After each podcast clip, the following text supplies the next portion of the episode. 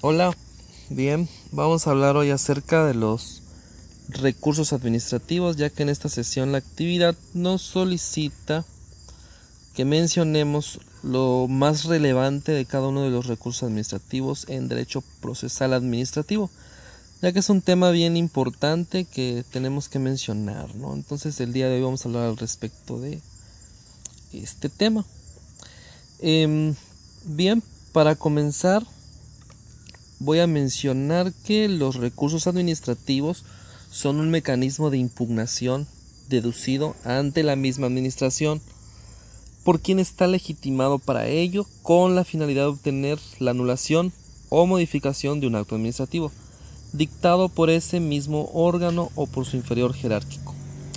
Los medios de impugnación por el, el que el administrado afectado por un acto administrativo que considere que adolece de causas de anualidad o nulidad, solicita que sea revisado ante la misma administración, siendo preceptiva la interposición de alguno para dejar expedita la vía jurisdiccional y en este sentido existen diversas clases de recursos, ya sean los de administrativos, de reposición, el de recurso alzada o el de revisión. Para ello vamos a adentrarnos un poquito más en el tema.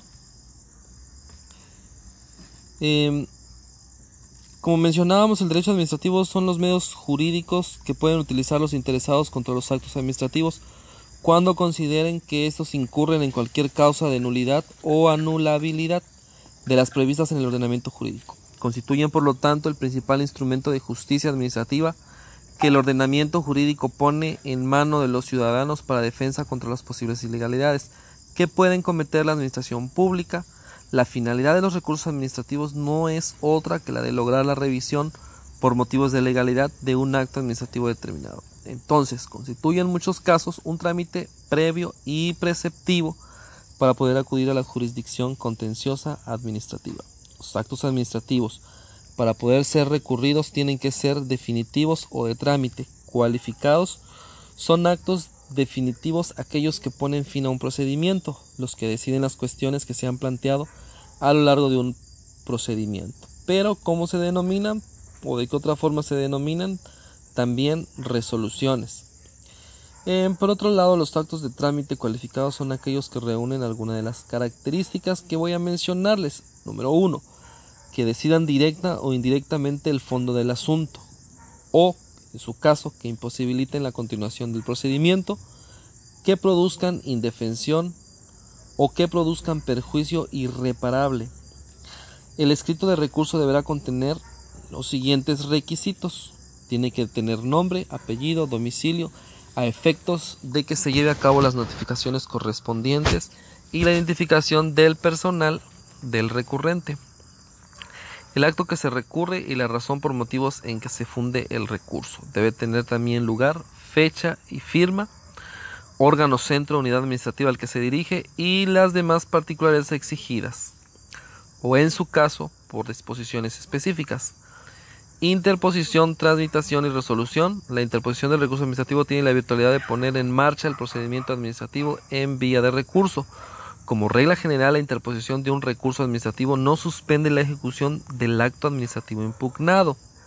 No obstante, se podrá obtener tal suspensión a solicitud del recurrente. ¿Qué quiere decir esto? Que en el mismo escrito de recursos o en escrito aparte. Y cuando el órgano a quien completa resolver el recurso decida acordarla previa ponderación razonada de los intereses en juego por concurrir alguna de las circunstancias siguientes, ya sea que la ejecución pueda causar perjuicios de imposible o difícil reparación, o que el recurso se funde en alguna causa de nulidad de pleno derecho. En determinados supuestos, la suspensión concedida en vía administrativa se puede prolongar la vía contenciosa. En la tramitación de los procedimientos en vía de recurso, se aplican por regla general los mismos principios del procedimiento administrativo común, con la particularidad de que, si hay terceros interesados, habrá de dárseles necesariamente traslado del escrito de recurso para que puedan alegar lo que en su derecho convenga.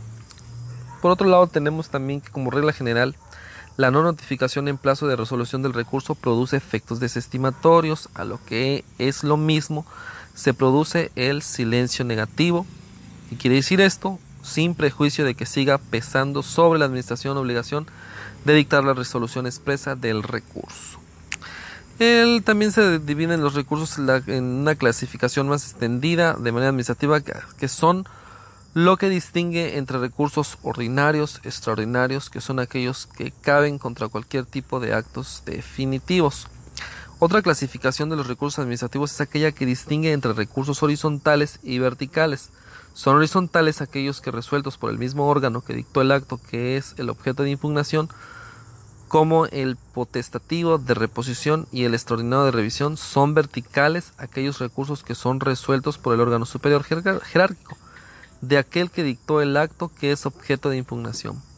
Como puede ser este? Bueno, pues como el recurso de alzada. Posibilidad de sustitución de los recursos de alzada y reposición. En este caso, las leyes podrán sustituir los recursos de alzada y de reposición en supuestos o ámbitos sectoriales determinados por otros procedimientos de impugnación, conciliación, mediación o arbitraje. Como podemos ver, recursos administrativos son de vital importancia cuando se va a presentar ciertas cuestiones a las empresas. Es por ello que también debemos de conocer cuál es la diferencia entre un recurso y un juicio en materia administrativa. El recurso administrativo, como lo hemos advertido, será sustanciado invariablemente ante la autoridad que emitió la resolución. Bien, entonces tenemos también que uno de los recursos administrativos que no constituye una instancia jurisdiccional, pues son los que están en las disposiciones administrativas que regulan los actos jurídicos. También hay que considerar como medio de impugnación que podrán promover los patrones y demás sujetos obligados, así como los asegurados o sus beneficiarios, considerando impugnación algún definitivo del instituto al recurso de inconformidad, la ley del seguro social, la cual no nos menciona el artículo 294, que es un medio de impugnación. Em, bien, podemos también preguntarnos que el recurso administrativo es resuelto por la autoridad emisora mientras que el juicio se sustancia ante un órgano jurisdiccional. De esto hablamos cuando se trata de una diferencia entre el recurso administrativo que lo mencionábamos anteriormente y como ya dijimos al principio, un recurso administrativo no es nada más que el medio de impugnación que tiene revocar, modificar, rectificar o nulificar un acto administrativo cuando éste se requiera. Bien, pues el día de hoy hemos hablado acerca de los recursos en cuestión administrativa y nos vemos hasta la próxima.